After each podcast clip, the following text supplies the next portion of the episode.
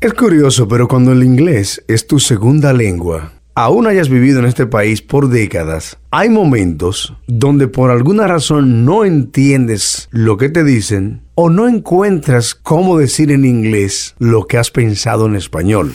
Hola, yo soy C. García y este es mi podcast. En serio, ¿really? Se tornan en momentos cómicos cuando por algunas circunstancias surge hablar inglés y es probable que tu cerebro esté pensando en español. También llega un momento en que el cerebro se va en blanco y no entiendes nada, absolutamente nada de lo que te están diciendo en momentos que pueden ser de aprietos. Porque hay personas que dominan el inglés y a la hora de tener que hacer algún tipo de pregunta no sabe cómo formularla. No, Porque hay situaciones a veces que por tu cultura te ves en aprieto. Ajá.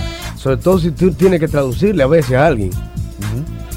Porque te contestan de una manera que tú tienes que al norteamericano entender claramente qué es lo que quiere comunicar esa persona. Hay situaciones que la gente no encuentra cómo ni traducir ni cómo hablar. No encuentra la forma. ¿Y usted, Mr. Blanc, se ha visto en algún aprieto? Sí, a mí me han llamado telemarketing Ajá. y me hablan muy rápido. y Yo a veces no sé cómo decirle a ella que lo que ella me está ofreciendo no es para mí. En otro día también yo iba caminando y me paran en un carro. Eso le pasa mucho a uno y dice, excuse me, you know how I can get the 146? Y le digo yo, eh, who, me? So, yes, you, no the chicken next to you. Pero es verdad. Nada de chicken necesito así. No, él me dijo una lenguaraje en inglés, rápido, humo. Como él me vio así cenizo, él creía que yo era un, un gringo de esos de Norquisto. Pero ¿en qué estaba él? ¿Pidiéndole alguna dirección? Sí, una dirección. Yo iba caminando para la bodega. Entonces yo le dije, you see that tree over there? Dice él, yeah. Y yo, I don't, I'm blind, I'm sorry. Buenos días. Ajá, dímelo. Yo fui a una joyería a comprar un anillo de compromiso. Ajá. Ajá. No sabía cómo decirle al, al joyero en inglés que quería un anillo de compromiso. Y le digo que quiero un compromise ring. Compromise. ¡Mortal! Anillo de compromiso es engagement ring. ¿Y qué él dijo? ¿What? No, no me entendía. Engagement ring. Porque para nosotros es compromiso, ¿verdad? Sí, sí, sí. Sí. Yo le decía, yo quiero un compromise ring. Compromise ring. Y no me entendía. Porque es que hay cosas que se le meten a uno en español que Uno no puede que- traducirla. que lle- no, y llega el momento que tú trancas ahí, se, se- se quedó ahí.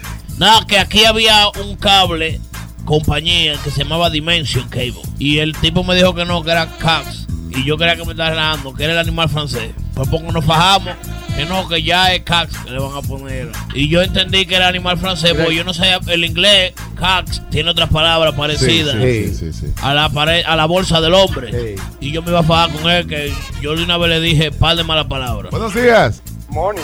Good Good morning, morning. sir. Uh, Soilo, how are you? Good. I like your program, my friend. Thank you very much. Hey, Freddy. What's up? I, I, I like when some people call you and say, Freddy! hey, hey, that sounds funny. Who's Mr. Blind? I am here. Oh, you there, Mr. Blind? Yes. Hey, Mr. Blind, what culo quieto mean? Your maldita mother. yes. Right now. Right here.